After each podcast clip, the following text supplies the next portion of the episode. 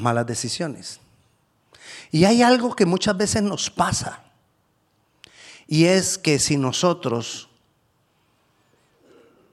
no tenemos propósito, si nosotros no tenemos una meta, no vamos a ninguna parte. No avanzamos, nos estancamos. Y nos puede pasar en la vida fácilmente. No vamos para ningún lado. Cuando usted va para el trabajo, usted tiene un propósito en ese momento. ¿Cuál? Ir al trabajo. ¿Qué ruta agarra? La que lo lleva al trabajo. ¿Por qué? Porque sabe para dónde va. Ahora usted imagínese que se levante por la mañana y diga, ah, no voy a ir hoy al trabajo. Se monta en su carro y arranca. ¿Para dónde va? Si ya decidió no ir al trabajo. No, porque usted ya decidió no ir al trabajo. ¿Para dónde va? Si usted no se pone un propósito, no va para ningún lado. Anda, andar. A vagar, eso sí ya es vagar. ¿Cómo? Al mall. Bueno, si es mujer, se va para el mall seguramente. Área, zapatos.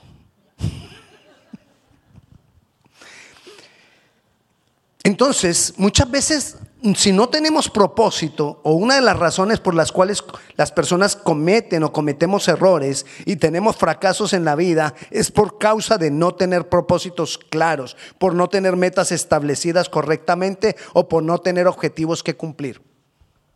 Entonces no vamos a ningún lado. Ahora, recuerde, nosotros fuimos creados por Dios. Sí, el pecado nos separó de Dios, pero nosotros nos hemos convertido otra vez al Señor, hemos nacido de nuevo y somos seres, cuando Dios nos creó, nos creó como seres, ¿para cuántos años?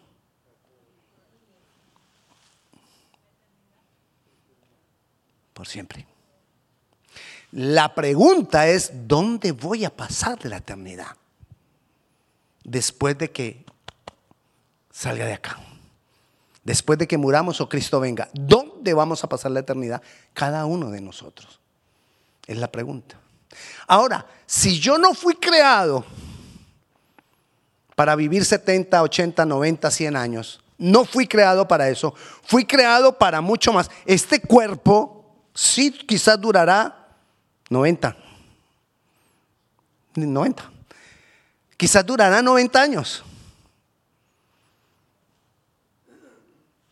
Pero mi ser interior, mucho más. Lo tiene.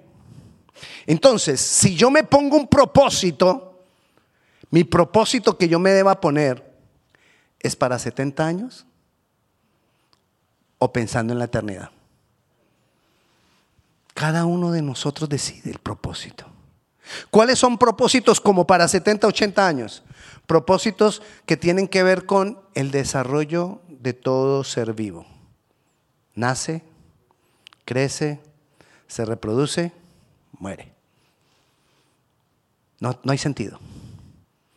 Es para 70, 80, 90 años. Entonces yo tengo que mirar cuáles son los propósitos eternos.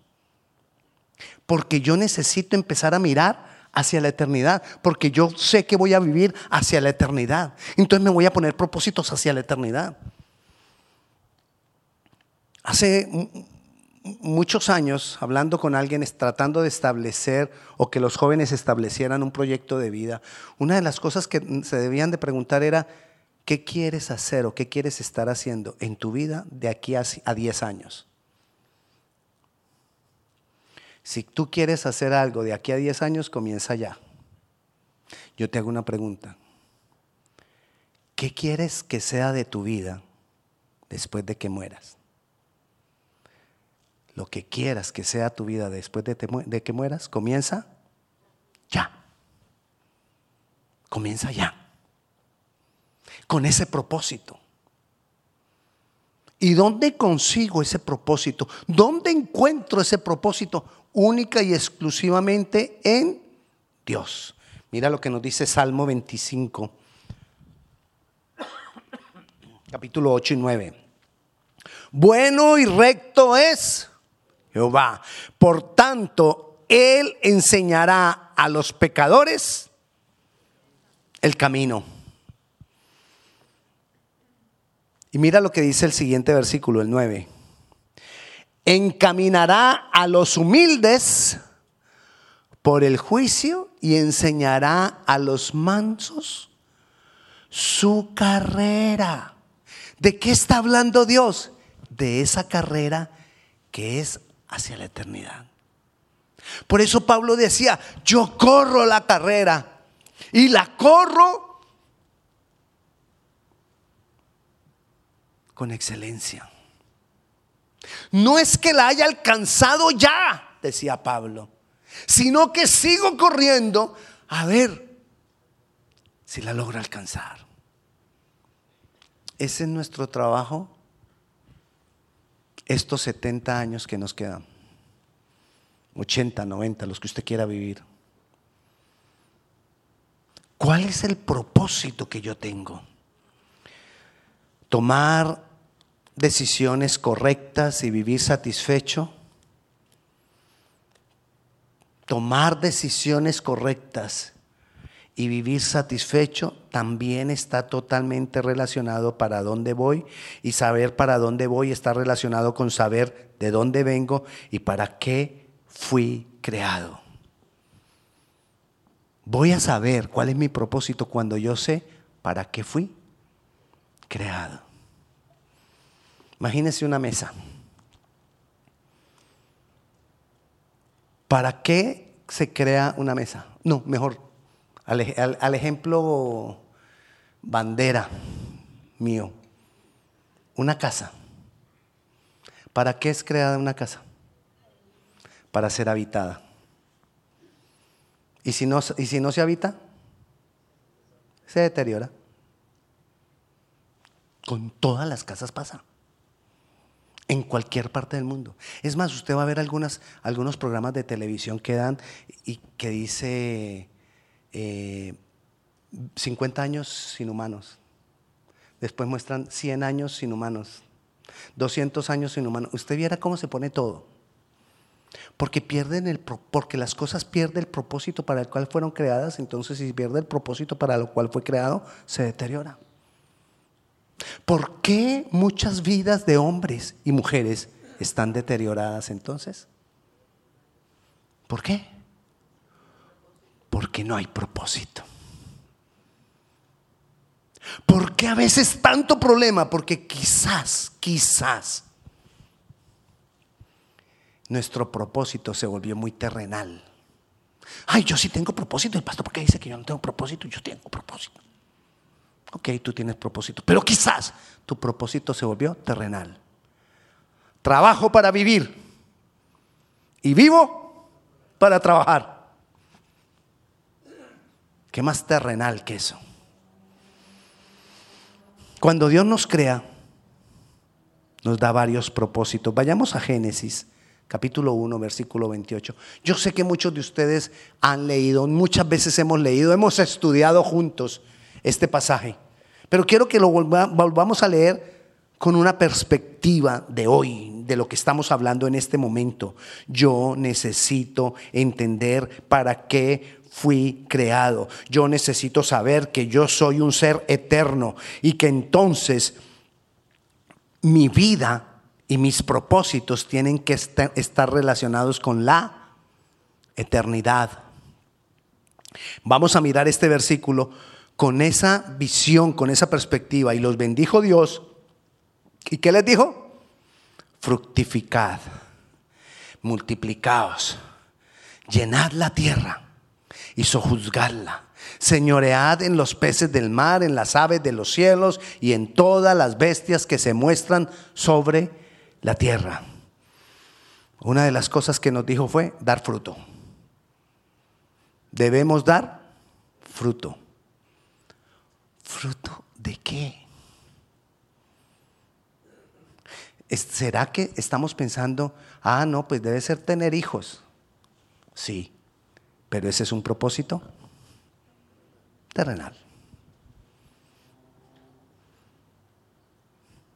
Es más, A veces lo hace sin propósito. Luego dice multiplicarse. ¿Cómo yo me voy a multiplicar? Si estás pensando en multiplicarte otra vez, tener hijos, es terrenal. ¿Qué clase de multiplicación o de fructificación que tenga que ver con tener hijos sería eterna? Piénsalo. Tres, cuatro segundos, piénsalo. ¿Cómo puedo yo fructificar y multiplicarme pensando en la eternidad? Si fructificar y multiplicarme fuera tener hijos no más, sería algo terrenal. Entonces, ¿qué sería algo eterno? Tener hijos espirituales. Hablarle a otro de Dios. Hablarle a otro de Jesús. Llenar la tierra. ¿De qué voy a llenar la tierra? Yo, un ser pues todos nosotros somos como, ¿cómo vamos en otro para llenar la tierra? Te la pongo más fácil, no llenes la tierra. Llena la iglesia, más chiquita. ¿De qué? Dos.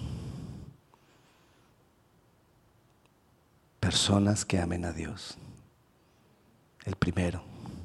El segundo ¿Sabes de qué tenemos nosotros que llenar la tierra?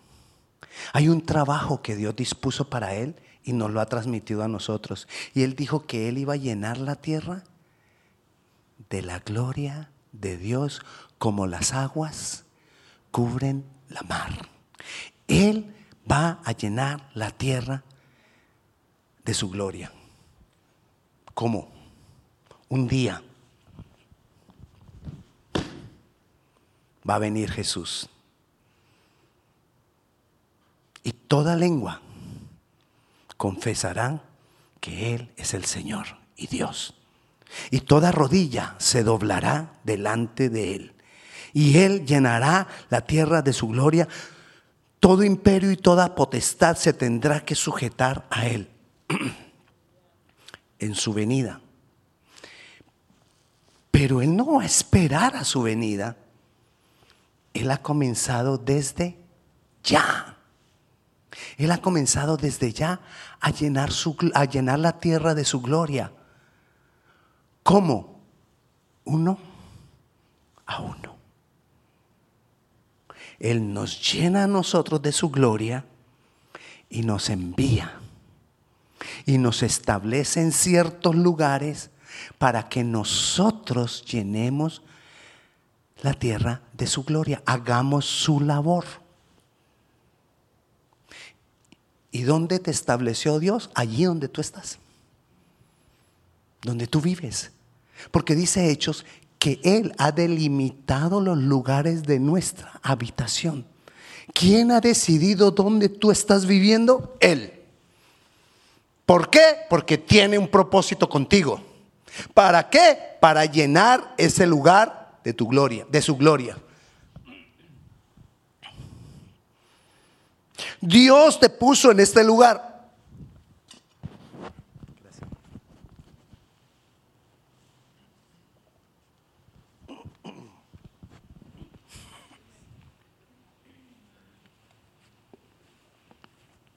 Dios te puso en este lugar. ¿Para qué? Para que llenes este lugar de su gloria. ¿Cómo lo vas a llenar de su gloria? Cada que vengas, ven con el propósito de adorarle. Cada que te congregues en este lugar, ven con el propósito de adorarle. No vengamos solamente con el propósito de recibir, vengamos con el propósito de dar. Durante la semana estoy pensando, el sábado, Señor, yo te voy a ir a adorar. Lléname de ti, lléname más. Quiero ser uno de esos carbones que llegamos ya encendidos. Quiero ser uno de esos carbones que arden cuando estamos cantando, cuando estamos adorando. No quiero ser un tanque de gasolina que llega vacío para ser llenado para la próxima semana. Y la próxima semana, con toda la actividad que hay, con todas las situaciones difíciles que estoy viviendo, con todo lo que me está rodeando, vuelvo y llego otra vez con el tanque vacío para ser lleno. Y la siguiente semana vuelvo y llego con el tanque vacío para ser lleno. ¿Qué va a pasar cuando empieces a llegar lleno del Señor para darle a Él gloria? Vas a ver mucho más y mucho más de su gloria. Dice ahí que fuimos establecidos para sojuzgar, para juzgar, dice el versículo, para juzgar. Dios quiere que haya justicia en la tierra. Dios quiere hacer justicia en la tierra. Pero cada vez los hombres y las mujeres nos multiplicamos más y más y hacemos opresión unos sobre otros y hacemos injusticia unos sobre otros y traemos maldad unos sobre otros y abusamos unos de otros y Dios está hastiado de injusticia. ¿Para qué nos puso a nosotros? Para hacer justicia. El mundo llama exitoso al que sobresale entre los demás. Y muchos para sobresalir entre los demás se paran en las cabezas de todos, en los hombros y salen adelante. Injusticia.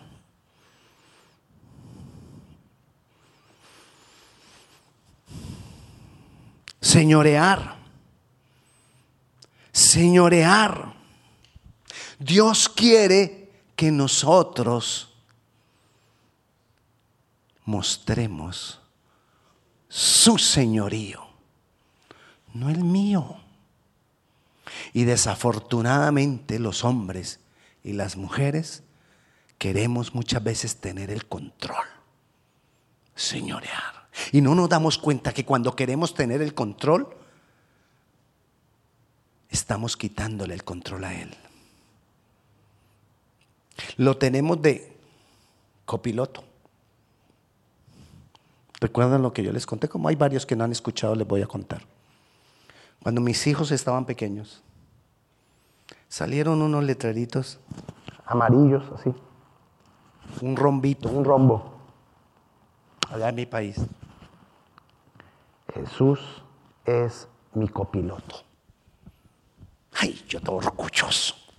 Lo, lo colgué ahí en el carro. Jesús es mi copiloto. Y ahí yo llevaba al Señor siempre de copiloto. Siempre él era el copiloto. Y un día él me dijo, quita ese letrero. Lo sentí así en mi corazón y yo dije, ¿por qué? Porque yo no voy a ser más tu copiloto. O soy tu piloto o no soy. Y entendí que uno de los trabajos que yo tengo durante toda mi vida hasta que me muera es entregarle a Él el señorío. ¿Por qué se lo tengo que estar entregando? Porque nosotros somos especialistas en que le decimos a Él, Señor, te entrego el señorío, pero mentira. Le digo que le entrego el señorío, pero sigo haciendo las cosas a mi manera. Le digo que le entrego el señorío, pero sigo yo buscando las soluciones. Le digo que le entrego el señorío, pero yo no espero en Él. Le digo que le entrego el, señorío, pero no descanso en él y sigo preocupado. ¿Y por qué no parece la solución? ¿Y por qué esto se demora tanto? ¿Y hasta cuándo tengo que orar? Y entonces voy a ayunar más fuerte y voy a ayunar más porque yo lo quiero ya. Pero supuestamente le entregué el señorío. No descansamos. No paramos. Esta cabeza no para. Tanto no para que de pronto a medianoche nos despertamos pensando en el problema. Miramos el reloj 2 de la mañana. Pensando en la misma situación por la cual he venido orando. Y decimos, ay, seguro el Señor quiere que ore. No, el Señor quiere que le entregues el señorío. Porque por eso no puedes dormir. No te estoy diciendo que no ores cuando el Señor te despierta. Te estoy diciendo que revisemos. Porque si me levanto pensando en el mismo problema que me tiene a mí con el corazón a millón durante todo el día, me acuesto a dormir y a las dos horas de estar dormido me despierto pensando en el mismo problema, hey, Señor, te vuelvo a entregar el señorío. Renuncio, renuncio, renuncio. Necesitamos aprender a adorar a Dios. Isaías 43, 21, este pueblo he creado para mí. Mis alabanzas publicará. Tenemos que publicar alabanzas a Dios. No es solo cantar. Es que mi vida sea una alabanza para Dios. Usted viera lo lindos que nos vemos todos aquí cantando. Aleluya. Ay, qué lindos. Pero ¿será que así somos cuando, estamos, cuando salimos de acá? ¿Será que así somos en las mañanas cuando nos agarró la tarde? ¿Será que así somos en el trabajo con el compañero ese que me, que me tocó? Que es bandido. Y, me, y, me, y me, me, tiene aburrido. Es más, estoy que renuncio. Y hasta le he dicho al Señor, o se va Él o me voy yo. Te garantizo que se va Él o te vas tú, cualquiera de los dos, te vas para otro trabajo o te traen otro compañero y la situación sigue. Porque quizás el problema no es Él. El problema es cómo yo afronto la situación. Y nos pasa. Y si yo no aprendo a afrontarlo tomado de la mano de Dios, vendrá otro. O llegaré donde otro. Y allá, a donde sea, ahí vuelve y aparece. Necesito aprender a renunciar a mí mismo. En el nombre de Jesús necesito, ¿fue esto lo que sonó? ¿O se cayó algo acá? Bueno, no se preocupen. ¿Qué estaba diciendo? Necesito aprender a qué? A renunciar a mí mismo. Y necesito ir ante el Señor y decir, mí mismo, renuncio renuncio. ¿A qué necesitamos nosotros renunciar? A tener el control. Es que nos acostumbramos a tener el control. Y qué difícil es soltarle el control al Señor. Pero cuando se lo voy soltando, Él toma el control. Efesios capítulo 2, versículo 10 nos dice, porque somos hechura suya. ¿Quién nos hizo? Él. Creados en Cristo Jesús para... Las buenas obras no te salvan, pero fuimos creados para hacerlas. Las cuales Dios preparó de antemano para que nosotros, tú y yo, caminemos en ellas. Nosotros tenemos una gran característica de hacer las cosas amañadas. En Colombia la llamamos malicia indígena. Ay, es que yo tengo malicia indígena. Y a veces es trampa. Y la malicia indígena es que no es malicia indígena, no que soy tramposo. A veces quiero engañar. Y la tal malicia indígena es que, es que quiero sacar provecho de los demás.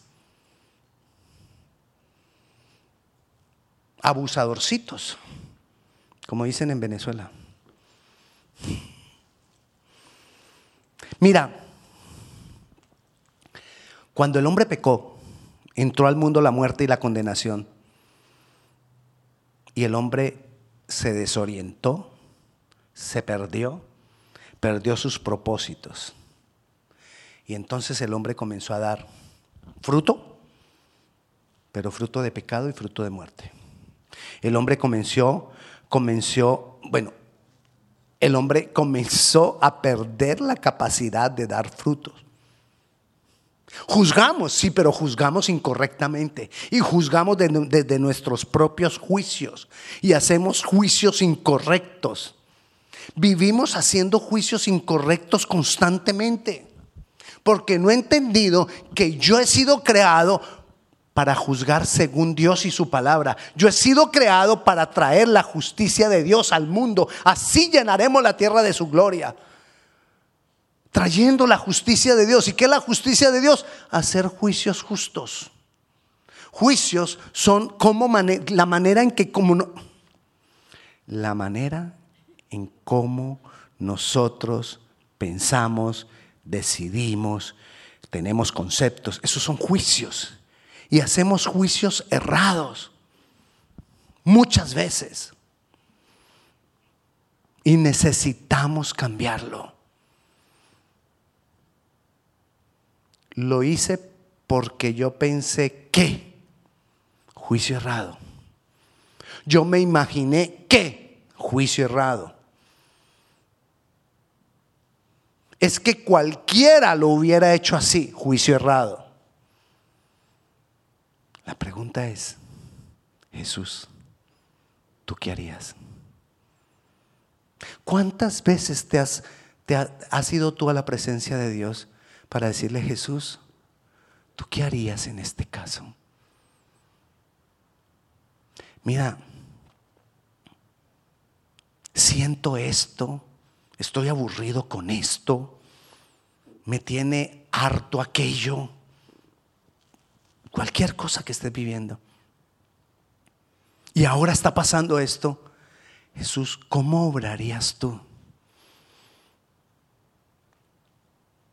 Y cuando le preguntes eso a Jesús, ponte a leer la Biblia y vuelve a orar y dile, Señor, yo quiero hacerlo como tú lo harías. Señor, yo quiero actuar conforme a tu justicia y no a la mía propia. Y te garantizo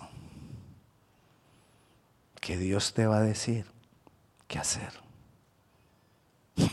pero no conforme a ti. Totalmente lo contrario seguramente a lo que tú harías. Pero ahí somos los mansos. Recuerda que leímos que Él enderezará, el camino de los... Lo leímos ahora en el Salmo 25.9. Enderezará el camino de los mansos. ¿Y cuál es el manso? El que se niega a sus propios conceptos, el que se niega a sus propios parámetros, el que se niega a lo que él mismo considera que debe ser y dejar de juzgar lo que no debemos y dejar de lanzar juicios incorrectos. Por el pecado, el mundo se ha enseñoreado unos de otros, nación sobre nación, pueblo sobre pueblo, y sigue cada vez peor. Adoramos, fuimos creados para adorar.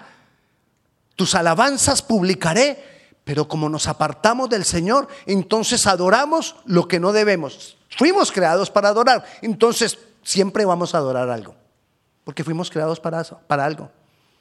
Siempre vas a adorar algo. Y si tú no estás 100% adorando a Dios, algún otro ser o alguna otra cosa adoras. Porque fuimos creados para adorar. ¿Qué adoramos? A veces criticamos a quienes adoran imágenes. Y nosotros adoramos una imagen. Mi propia imagen. Y la defendemos. Pero es que van a dañar mi imagen. La gente va a pensar que yo soy así. ¿Qué imagen defendemos? La mía el yo, el ego. Por eso cuando en las mañanas a veces nos miramos al espejo, uy no, voy a tener que hacer más ejercicio. O nos miramos al espejo. Dios mío, por favor, provéeme. Me tengo que aplicar unas cuantas imágenes. Ay de que alguien me ataque. Aquí se encuentra conmigo porque yo no me dejo. Imágenes.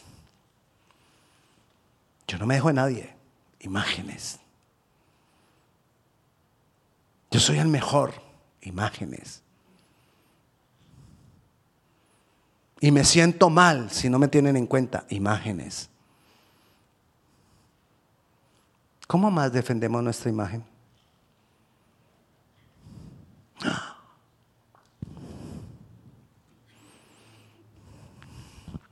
Avancemos. Por eso nosotros necesitamos la palabra. No vamos a poder establecer juicios correctos. No vamos a poder correr la carrera como es. No vamos a poder correr la carrera hacia la eternidad si nosotros no nos metemos y nos llenamos de la palabra de Dios. Si no comes palabras, no hay juicios correctos. Seguimos haciendo nuestros propios juicios, juicios incorrectos. Hacemos cosas erradas.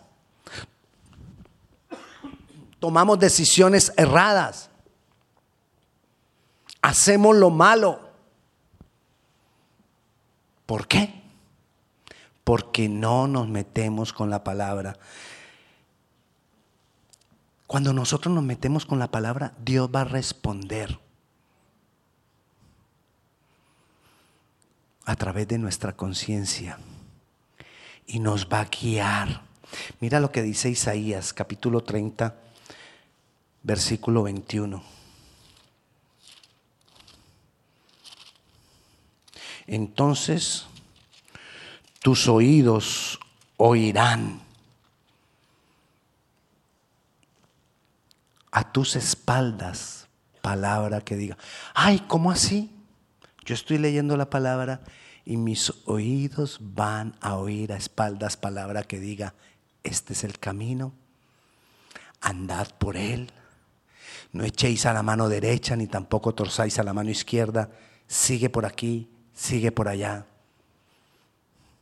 A veces nosotros pensamos que cuando nos dicen Dios te va a hablar a través de la palabra, es que vamos a encontrar cosas literales en la palabra. No. Tú lees la palabra como la vas leyendo, como tienes dispuesto a leer la palabra, y Dios en tu conciencia pone un sentir. Dios en tu conciencia pone un, esto no lo hagas. Él lo hace a través del Espíritu Santo en nosotros. Y en mi conciencia de pronto me dice, no hagas eso. Y ahí es que yo entiendo. Cuando Él me lo dice en mí, ahí es que yo tengo, no lo voy a hacer. Las otras veces no, yo sigo ahí, que sí, que sigo y que no sé qué y que, y que las cosas, ¿por qué no son así como yo las digo? Y además yo ya dije que no y entonces no. Y de pronto está leyendo la Biblia y llega una...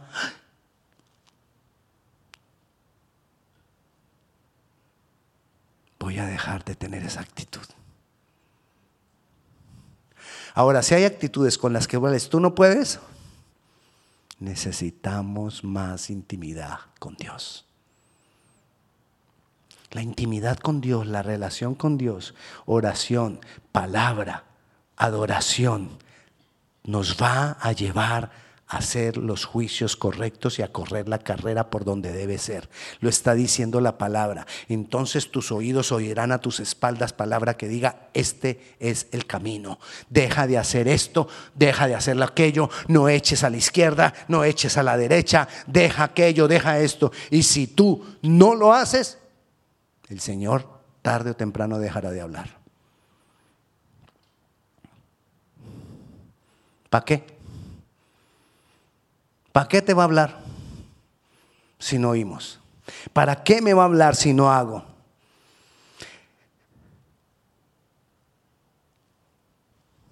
Dios tiene un propósito contigo.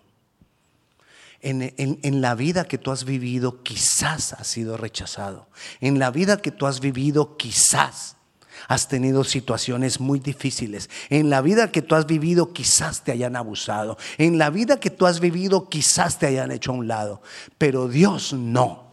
Dios tiene un propósito con nosotros y Él quiere enderezar nuestros caminos y Él quiere que nosotros corramos la carrera correcta mirando hacia la eternidad. Él quiere que corramos una carrera que no tenga que ver con lo, con lo terrenal. Él quiere que corramos una carrera que tiene que ver con lo celestial, que tiene que ver con lo sobrenatural. Él quiere que tú y yo corramos la carrera y Él nos va a dirigir, pero Él necesita abrir el camino para que nosotros le oigamos. Y no hay otra forma sino a través de comunión con Él, palabra, leer la palabra y adorar. En las tres nos ayuda el congregarnos.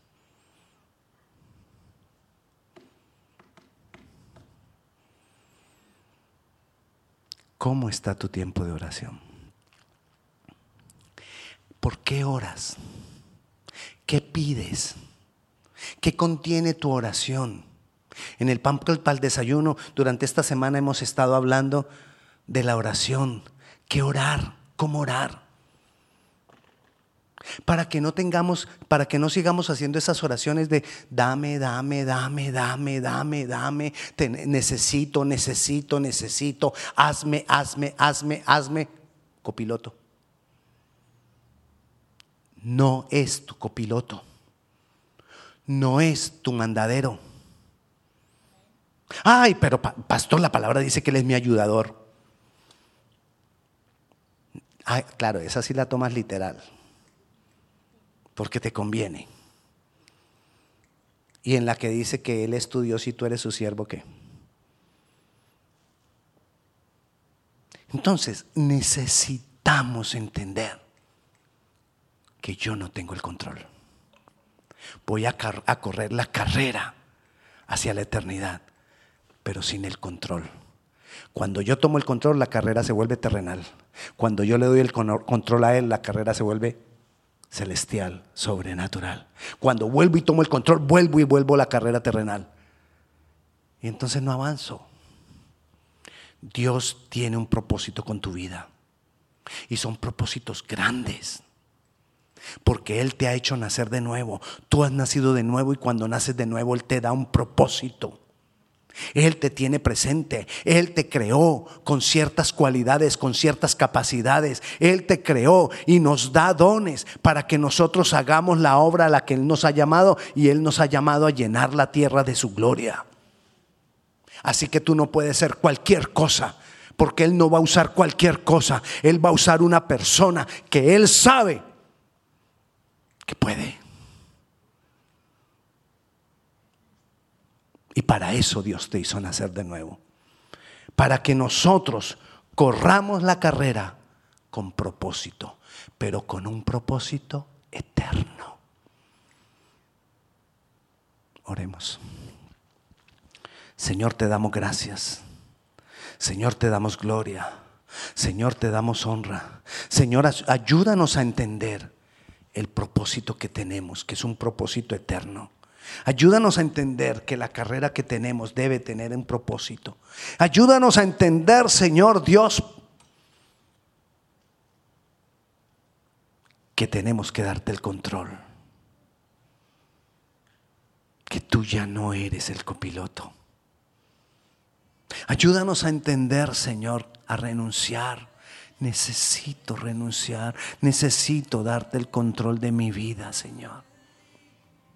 Ayúdame, Señor, a, dejar de establecer juicios cerrados en mi manera de pensar.